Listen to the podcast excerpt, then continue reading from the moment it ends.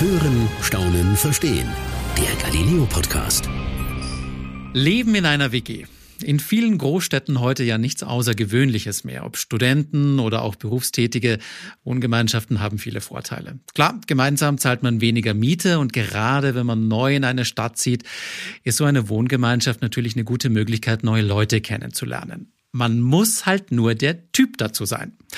Ich bin Peter Kreiner, Galileo-Reporter und Chef vom Dienst und gehöre da nicht dazu. Mit fremden Menschen den Wohnraum zu teilen, ich muss sagen, das löst bei mir eher Unbehagen aus.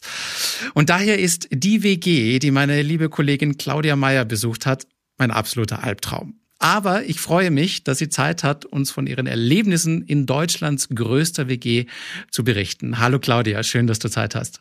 Hallo und moin Peter. Claudia, beschreib mal kurz, um wie viele Menschen geht's in dieser WG? Also diese WG, die sich als die größte WG Deutschlands oder vielleicht sogar Europas bezeichnet, da leben tatsächlich 56 Menschen. Einige der Bewohner haben auch immer von 60 Menschen geredet. Also so genau kann man es nicht sagen. Es ist viel Zuzug, viel Wegzug. Es sind aber auf jeden Fall verdammt viele. Absolut, mein absoluter Albtraum. Wo ist die, wo ist die denn eigentlich? Das ist genau das Besondere. Diese WG ist in Eppendorf, in Hamburg-Eppendorf und das ist ein sehr, sehr teures Viertel. Also jeder, der Hamburg kennt, weiß sofort, okay, äh, da kann man sich jetzt als normaler Student oder vielleicht junger Berufstätiger ein Zimmer oder eine Wohnung tatsächlich nicht leisten. Ist wirklich super teuer da. Und genau dort befindet sich diese WG in einem alten, in einem ehemaligen Krankenhaus. Und das ist natürlich schon ganz cool, wenn man wirklich mitten in Hamburg in einem der teuersten Viertel äh, leben kann. Okay, ich bin total perplex. Ich hätte jetzt wirklich darauf gewettet, dass du Berlin sagst. Ähm, auf Hamburg hätte ich never ever getippt und schon gar nicht auf Eppendorf. Ähm, total krass. Aber Hamburg ist deine Heimatstadt, geht deswegen. Ähm, hast du da schon vorher mal davon gehört oder war das auch für dich neu? Also ich komme ja eigentlich aus dem tiefsten Bayern. Ich bin sozusagen ein Bayer in Hamburg, allerdings schon seit 21 Jahren. Insofern, vielleicht kann man mich ja doch langsam als Hamburgerin bezeichnen. äh, ich würde sagen, ja. tatsächlich hatte ich noch nie davon gehört. Also ich war auch völlig verblüfft, äh, dass es diese WG gibt und dass die hier sich befindet. Natürlich ist Hamburg äh, eine Stadt mit, mit einer, mit vielen Linken, mit vielen alternativen Stadtvierteln, in denen es auch Wohnprojekte gibt, ähm, alternative Wohnprojekte, kommunenartiges Zusammenleben. Also das ist hier schon auch verbreitet, vielleicht auch verbreiteter als in München, wo ich nun herkomme ähm, oder zumindest studiert habe. Aber äh, sowas Riesiges hatte auch ich äh, nicht erwartet und davon auch noch nie gehört. Dann erzähl mal, wie war es, als du da zum ersten Mal rein bist? Naja, also es war ganz am Anfang erstmal ein bisschen enttäuschend, denn es war überhaupt kein Mensch da. Das hing aber auch damit zusammen, dass wir ganz früh zu drehen anfingen. Äh, und da lagen noch ganz klischeemäßig alle im Bett. Es sind halt doch hauptsächlich Studenten und die haben wir so ein bisschen aus den Federn geworfen, als wir da irgendwie so um sieben Uhr morgens äh, eintrafen. Die Putzfrau haben wir dann getroffen, denn erstaunlicherweise in dieser WG gibt es drei Putzkräfte, äh, die, die äh, so für so eine gewisse Grundsauberkeit in den Gemeinschaftsräumen sorgen. Das ist natürlich purer Luxus und diese Putzkräfte sind in der Miete inbegriffen. Und ähm, ja, also die, die WG wachte dann erst nach und nach langsam auf. Aber man muss auch sagen, dass viele natürlich in ihren Zimmern bleiben, weil ja derzeit wegen Corona auch viel Homeoffice ist, auch viel Homeschooling und die Leute halten sich schon zurück. Also es ist schon, glaube ich, eine andere Stimmung, als das früher vielleicht mal war. Viele Leute bleiben dann doch auch viel in ihren Zimmern. Wer lebt denn da alles? Hast du mit ein paar Leuten dann trotzdem noch gesprochen, wenn sie irgendwann mal wach geworden sind, sage ich jetzt mal? Ja, ja, natürlich, natürlich. Wir hatten uns da ja mit einigen Leuten verabredet. Drei hatten sich bereit erklärt, mit uns den ganzen Tag zu drehen, aber auch viele, viele andere habe ich getroffen. Und dabei ist mir dann aufgefallen, äh, dass es sehr international ist. Also Amtssprache dort ist eigentlich Englisch. Äh, wir haben gedreht mit, mit zwei äh, Italienerinnen, die bei uns Deutsch studieren in Hamburg und einem äh, französischen Schweizer, äh, kann man das so sagen, oder ja, einem, einem Schweizer aus der französischen Schweiz. Äh, und mit den dreien, das waren unsere Hauptprotagonisten, die Hauptpersonen. Und dann gibt's aber wirklich von Georgien bis Indien, von Korea bis Afrika, gibt's alle Nationen sind da vertreten und das ist wirklich toll. Es gibt einem so das Gefühl, äh, ja, gerade in dieser Zeit, wo man doch so ein bisschen eingesperrt sich fühlt und nicht reisen kann, da ist man, macht man dann doch so eine kleine Weltreise, wenn man diese WG besucht. Gibt es da denn dann, sage ich jetzt mal so, einen Chef oder so einen, der sich da ums Organisatorische kümmert? Oder läuft das da alles so ein bisschen, ja, so wie jeder denkt? Nee, es gibt, äh, es ist alles sehr geordnet, also sehr deutsch geordnet. es gibt eine WG-Verwaltung, die auch so das Organisatorische übernimmt, die auch für Neuvermietungen zuständig ist. Es hat manchmal so ein bisschen was von einem Studentenwohnheim, aber das wird es vielleicht auch nicht ganz treffen. Es ist eben doch mehr als so ein Wohnheim, wo dann doch jeder für sich bleibt. Aber wie gesagt, es gibt eine offizielle Verwaltung, äh, die sich um das Organisatorische kümmert. Jetzt hast du kurz vorhin schon erzählt von den dreien, die du begleitet hast. Was war denn für die eigentlich so der ausschlaggebende Grund zu sagen, okay, ich ziehe in so eine, so eine Riesen-WG und ja, wie geht's denen damit? Die sind alle total begeistert. Also im Grunde genommen ist es so, dass viele natürlich sich schwer tun, wenn sie aus dem Ausland äh, kommen und dann in Hamburg oder in Deutschland studieren wollen. Das, das kennt man ja von sich selber, wenn man jetzt vielleicht überlegt, okay, ich möchte jetzt nach Frankreich gehen, dann hat man, fehlen einem Connections, dann weiß man nicht, wo, wie funktioniert da der Wohnungsmarkt, wo suche ich da. Und da ist so eine WG, die man im Internet auch sehr schnell findet, natürlich ein guter Anlaufpunkt. Und da weiß man von vornherein, ich werde da Anschluss haben die sprechen da auch alle Englisch und ich werde da nicht allein sein und kann da auch mit meinen nicht, noch nicht so guten Deutschkenntnissen mich prima zurechtfinden und auch in dieser Stadt ankommen. Deshalb war das, glaube ich, für alle drei so ein Punkt zu sagen, das ist genau das Richtige für mich.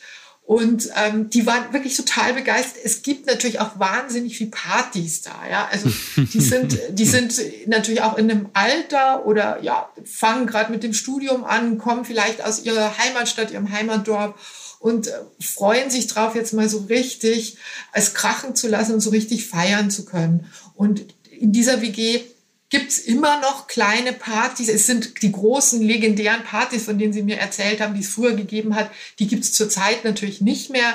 Aber trotzdem hat man immer noch die Möglichkeit, sich mit seinen Bewohnern, mit seinen Mitbewohnern zusammenzusetzen, sind ja genügend da.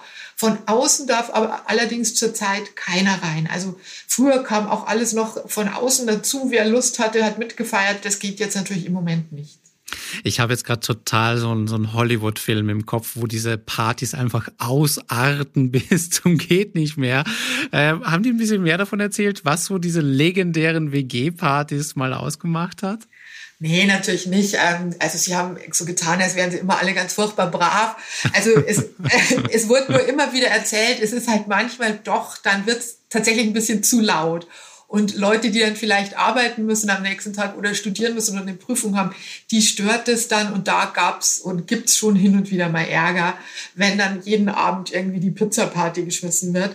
Äh, aber im Großen und Ganzen finden das da alle ganz toll, immer jemand um, sich zu haben. Ein Zitat einer ähm, einer Bewohnerin war, man ist hier nie allein. Man kann sich in sein Zimmer zurückziehen, wenn man es möchte, aber man ist nie allein und das war total wichtig für sie für mich persönlich ehrlicherweise ein Albtraum. ich, ich gebe dir vollkommen recht, das wäre genauso das Gleiche für mich eigentlich ein Albtraum. Es klingt aber auch so ein bisschen danach, als ob die da nicht lange wohnen. Also das äh, hast du zufällig so herausgefunden, wer, sage ich jetzt mal, so der WG-Älteste ist und wie lang der da schon in etwa drin wohnt?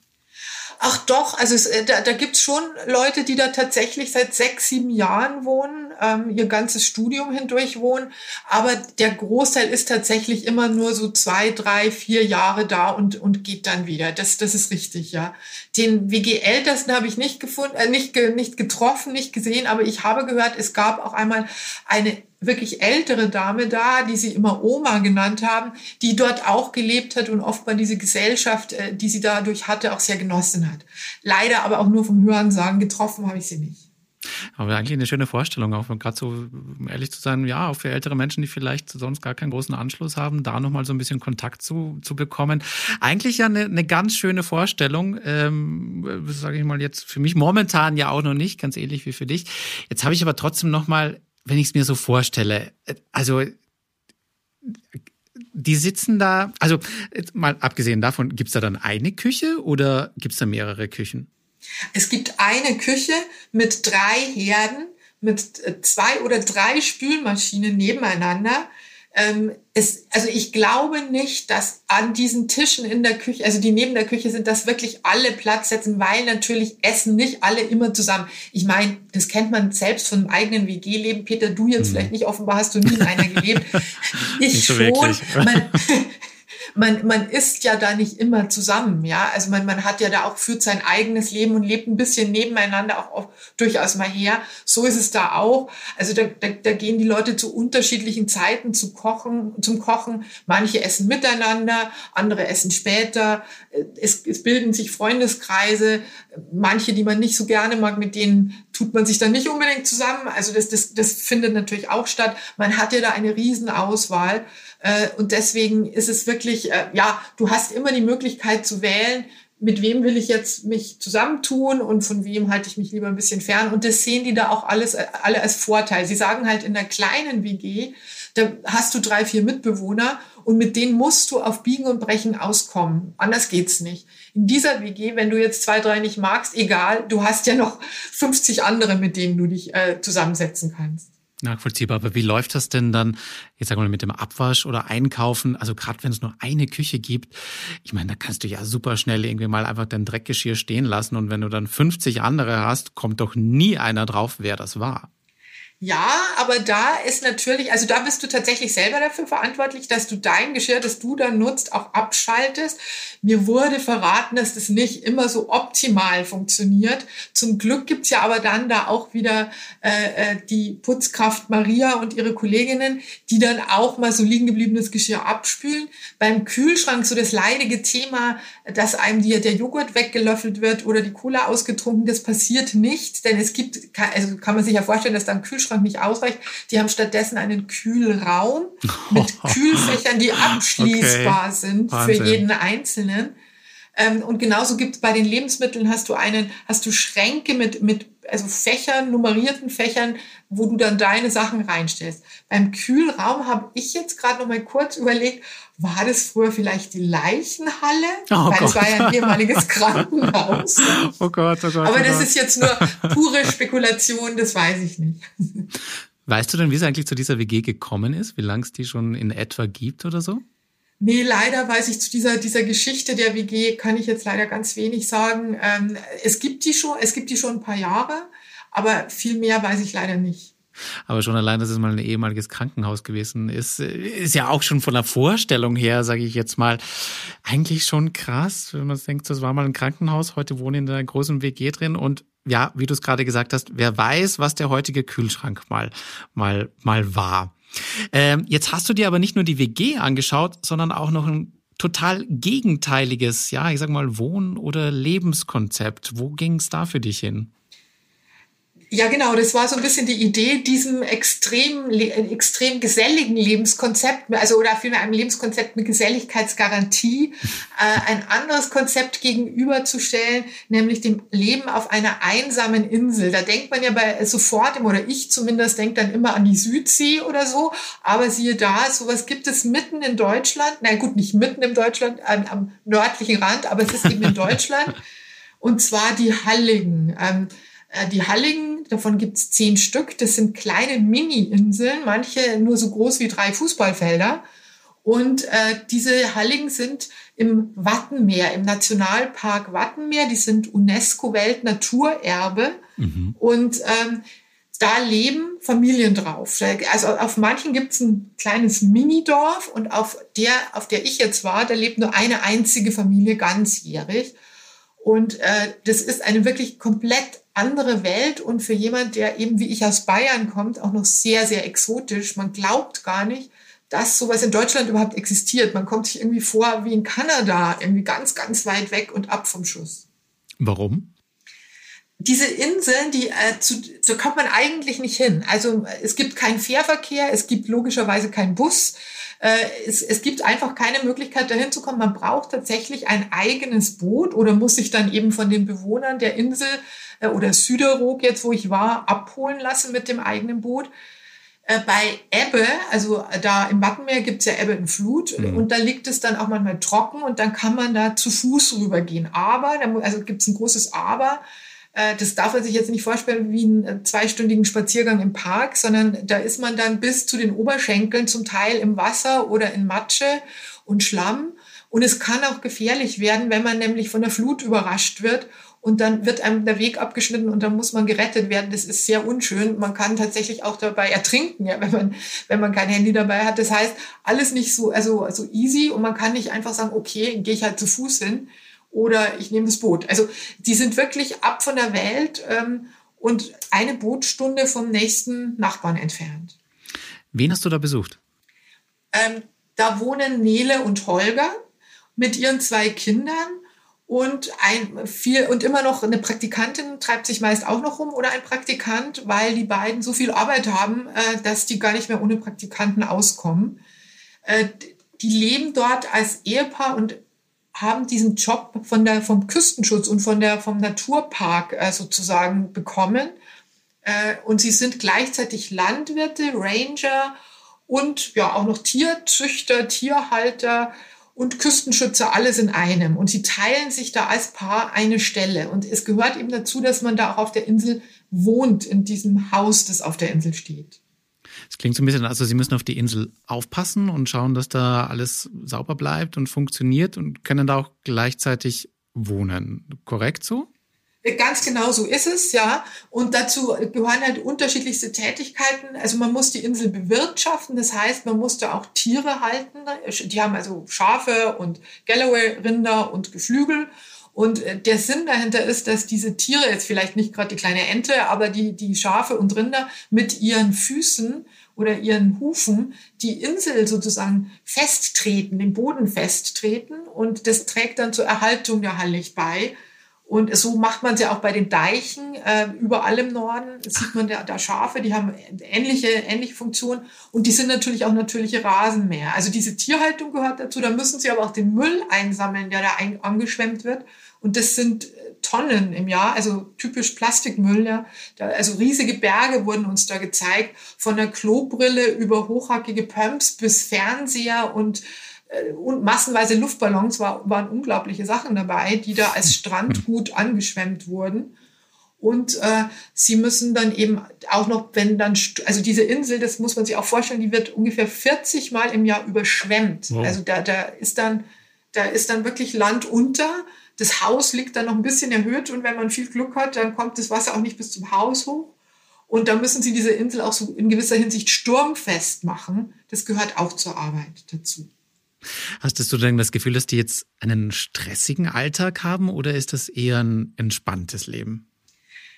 Nee, es ist total stressig. Also die kommen keine Sekunde zur Ruhe. Also die wursteln und wursteln den ganzen Tag rum ähm, und haben, leben da zwar in dieser wunderbaren Natur und dieser Weite und dieser Ruhe, aber es ist furchtbar viel Arbeit, die, die kaum zu schaffen ist, muss ich mal sagen. Und gerade dann noch mit zwei kleinen Kindern äh, noch umso schwieriger zu schaffen ist. Darum gibt's ja dann auch immer Praktikanten, die sie unterstützen. Aber die sind wirklich, also ja, ist wahnsinnig viel Arbeit. Jetzt hörst du da im Hintergrund meine Katze mauzen. ja, ich wollte gerade fragen. Ich höre gerade im Hintergrund etwas mauzen, aber kein Problem, alles gut. Ähm, ähm, jetzt äh, zurück zu, zu, zu, zur Familie. Ähm, wie alt sind die Kinder denn? Äh, die Kinder, oh je, oh je, da fragst du mich jetzt was, zwei also und drei, glaube ich. Ah, okay, noch so äh, jung. ja, sind noch ganz kleine Kinder. Ähm, es ist jetzt so, dass die Mutter, also die Nele, fährt mit, de, mit dem einen Kind auch immer in die Kita. Das heißt, fährt auf die nächste Insel, wo es eine Kita gibt und bleibt dann da immer ein paar Tage, um damit das Kind auch mal was anderes sieht oder damit das Kind auch mal andere Kinder sieht äh, und kommt dann wieder zurück. Das heißt, äh, das, das wird sich irgendwann auch nochmal die Frage stellen, wie machen die das eigentlich, wenn dann Schule angesagt ist? Bleiben sie dann immer noch da? Gehen dann die Kinder wie auf so ein Internat, auf, eine, auf, auf, die, auf die Schule? Oder wie machen die das? Das, das ist, glaube ich, noch nicht, haben sie noch nicht durchdacht und dafür haben sie auch, glaube ich, noch keine Lösung gefunden. Aber müssen die denn nicht sowieso immer wieder aufs, aufs Festland, sage ich jetzt mal, weil ich meine, einkaufen, Lebensmittel, alles, was man so fürs tägliche Leben braucht, das müssen die doch auch irgendwo herbekommen. Na klar, die müssen, die müssen aufs Festland immer wieder zum Einkaufen, aber du darfst dir das auch nicht so fest vorstellen, dass man sagt, okay, jetzt brauche ich gerade mal was zum, also brauche ich irgendwelche Lebensmittel, jetzt setze ich mich ins Boot, fahr rüber. Du musst dich, du bist halt voll gebunden an Ebbe und Flut. Und du kannst nur fahren, wenn du genügend Zeit hast, wenn du am Anfang bist der Flut. Das war zum Beispiel auch so, als wir zum Drehen kamen. Wir mussten uns haargenau zu einer bestimmten Uhrzeit verein, also verabreden, rüberfahren, drehen, schnell, schnell, schnell fertig werden und wieder zurück. Sonst hätten wir das, sonst hätten wir auf der Insel übernachten müssen. Und dafür gibt es eigentlich gar keine Möglichkeiten. Übernachten darf man dort nicht, auch nicht als Tourist, weil es eben äh, UNESCO-Weltnaturerbe ist und der Naturpark und Naturschutzgebiet und so. Ähm, das heißt, du bist immer in so einen in Zeitfenstern, an Zeitfenster gebunden, äh, die es dir ermöglichen, ans Festland zu fahren. Darum ist jeder Einkauf, jeder Arztbesuch, jedes Treffen mit Freunden ein monströser Aufwand. Jetzt muss ich mal ganz blöd fragen und ich oute mich jetzt total als ähm, jemand, der keine Ahnung hat von, von, von der See. Kommt Ebbe und Flut immer zur gleichen Zeit oder wechselt sich das ab? Also, äh, oh Gott, oh Gott, da fragst du mich jetzt was. Nee, es kommt nicht immer, also es gibt natürlich einen Kalender und es ist dann immer natürlich alle, alle sechs Stunden oder so. Ich blamier mich jetzt hier gerade auch total, okay. weil ich das auch nicht so, so genau weiß. Gut. Aber es ist ein hochkomplexes System, wann dann eben das Wasser wieder aufläuft und wann es dann wieder wegläuft. Und es gibt dann natürlich einen Tide-Kalender, in den du reingucken kannst. Okay. Aber es ist, also es ist, nicht, es ist so, nicht so einfach, dass man jetzt irgendwie sagen kann, ja, jeden Morgen um 8 Uhr kommt, kommt die Flut und dann fahren wir mit dem Schiff hin und jeden Abend um 8 Uhr kommt sie wieder, weiß nicht, kommt, kommt die nächste Flut. Nee, so, so funktioniert es nicht, so einfach ah, okay, ist es nicht. klar, ja, okay. Weil dann hätte ich so gesagt, dann kann man sich ja den Tagesablauf schon noch irgendwie organisieren, aber natürlich, wenn es andersrum ist, das ist schon hart. Ja, ja, und es kommt noch hinzu, dass du manchmal auch, äh, selbst wenn es dann eigentlich gehen würde, gar nicht kannst. Also zum Beispiel in diesem Winter ähm, gab es Eisschollen, die und also die die türmten sich dann bei Ebbe auch auf und schwammen bei Flut so richtig auf dem Wasser. Äh, da ging auch bei Flut nichts. Die kamen wochenlang nicht von der Insel runter und das ist das ist nicht ein Sonderfall, das ist ein Normalfall oder die Sturm eine Sturmflut ist so heftig, dass du nicht fahren kannst oder du musst durch so tiefes Wasser warten bei Ebbe, dass es auch nicht geht. Also es ist, du kannst es nicht vorhersagen, ob es geht oder nicht. Du musst dich, du musst gucken und hoffen. Wenn ich mir das jetzt gerade so vorstelle, also ich meine, das ist ja dann auch so teilweise komplett unplanbar. Also wenn ich jetzt so von, von meinem Denken ausgehe, so ich habe sofort drüber nachgedacht, wie viel Lebensmittel hätte ich eigentlich zu Hause, bis ich wirklich sagen müsste, so ich habe jetzt nichts mehr zu essen. Das ist ja da nochmal eine ganz andere Nummer, weil ich kann natürlich klar hier in den Supermarkt um die Ecke gehen, jeden, jederzeit oder mir was bestellen, wie auch immer. Aber das muss man da ja dann schon auch ein bisschen so auf Vorrat planen, oder? Total. Also die sind da, die, die, wir waren in deren Speisekammer und die ist voller haltbarer Lebensmittel. Also da gibt es kleine Türme mit, mit, mit Fischkonserven, da gibt es Aufbackbrote, ein ganzes Regal voller Aufbackbrote, da gibt es selbst eingelegte Sachen, eingelegte Eier, Marmeladen, Pastasoßen. Also das ist wie so ein kleiner Supermarkt, den sie da in ihrer Speisekammer haben, weil es jederzeit sein kann, dass sie einfach äh, zwei Wochen auf der Insel bleiben müssen. Auch uns hätte das blühen können. Also auch bei uns war nicht klar, ob wir vielleicht nicht mehr runterkommen, ja, und dann vielleicht erst am nächsten oder übernächsten Tag. Das kann halt immer passieren. Es war unwahrscheinlich, weil du kannst ja auf den Wetterbericht und auf mhm. die, den Tidenkalender gucken und so. Trotzdem möglich wäre es. Äh, und darauf sind die aber auch volle Kanne eingestellt. Also die, die können ohne weiteres sofort äh, zwei Wochen da leben. Und die haben auch zu mir gesagt, sie mussten so lachen, als jetzt immer von Hamstern die Rede war äh, und von Vorratshaltung, weil das ist halt ihr Leben. Das machen die schon immer. Die hamstern sozusagen schon immer. Genau, daran muss ich jetzt nämlich auch gerade denken. So, so ein bisschen kennt man es ja jetzt auch, sage ich mal, so das, sage ich mal, recht, recht einsame Leben mit wenig Leute treffen. Ähm, klar, seit Corona kennen wir das alles so ein bisschen. Aber während bei uns ist es halt, ja, wir werden halt, sage ich mal, dazu gezwungen. Also wir haben ja keine andere Alternative. Was sind das für, was sind das für Typen? Was sind das für Menschen? Wie würdest du die beschreiben, die so ein Leben wählen? Ähm, also interessanterweise waren die ja, also die kommen jetzt nicht, und das haben sie auch immer wieder betont, sie kommen jetzt nicht aus dem Dorf und sind dann vom Dorf auf die Hallig gezogen, sondern äh, Nele beispielsweise hat Kunstgeschichte in Rom zum Beispiel studiert, oh, kennt also auch okay. das Leben in großen Städten. Äh, der, der Holger war Krabbenkutterkapitän, äh, ist also zur See gefahren, ähm, hat in Koblenz gewohnt. Das heißt, die kennen schon auch die andere Seite des Lebens. Sie haben jetzt so zu mir gesagt, ähm, äh, es ergab sich da halt diese Möglichkeit, diese Stelle wurde frei auf dieser Insel. Das Ehepaar, das da vorher gelebt hat, ist in Rente gegangen. Das, die waren da tatsächlich ihr gesamtes Leben. Und dann haben sie ja gedacht, probieren wir das doch mal, schauen wir mal, ob es klappt, ob wir genommen werden, wenn wir uns bewerben. Es hat geklappt, sie haben es gemacht. Und äh, Holger sagte immer zu mir, der Plan war, es gibt keinen Plan. Äh, und dann haben wir es jetzt einfach gemacht und jetzt sind wir halt im achten Jahr schon hier. Ähm, Im achten Jahr schon Wahnsinn, achten, okay. Ja, ja. Wow. Aber okay. ich glaube, man muss schon ein spezieller Mensch sein, um das durchzuhalten, genauso wie man vielleicht auch ein spezieller Mensch sein muss, um der, in der, dieser WG zu leben. Also ich könnte beides nicht. Ich könnte mir vorstellen, einen Monat auf dieser Hallicht zu verbringen und es dann auch zu genießen, dieses Leben und Arbeiten im Einklang mit der Natur, nach dem Rhythmus von Ebbe und Flut, äh, mit, mit diesen Besonderheiten des Wetters und auch immer in Zusammenarbeit mit den Tieren. Das könnte ich mir vorstellen. Länger allerdings auch nicht. Dann würde ich wahrscheinlich die Krise kriegen. Und in dieser WG wiederum ähm, mit dieser riesigen Geselligkeits, äh, äh, ja, ja, mit diesem Geselligkeitszwang, den es dann natürlich auch gibt, da käme ich auch nicht zurecht. Also mir ist beides ein bisschen zu extrem. Ich bin dann doch eher für die Mitte. Du sprichst mir aus der Seele, es geht mir genauso. Trotzdem aber zwei total spannende Einblicke in zwei äh, sehr, ja, spannende, extreme Wohnkonzepte, Lebenskonzepte auch. Ähm, Claudia, ich sage vielen, vielen herzlichen Dank für deinen Erfahrungsbericht. War sehr spannend, dir zuzuhören. Sehr gerne und äh, ich, ich sag auf ich sag auf Wiedersehen auf Hamburg ich nämlich wieder Moin sagt man da ja immer Moin. Alles klar, dann Moin Moin Claudia ähm, und Tschüss an alle da draußen bis zum nächsten Mal. Das war's für heute. Das war's für heute beim Galileo Podcast. Mehr von Galileo gibt's in der Galileo App, auf Galileo TV, in unserem YouTube-Kanal und natürlich täglich um 19.05 Uhr auf Pro 7.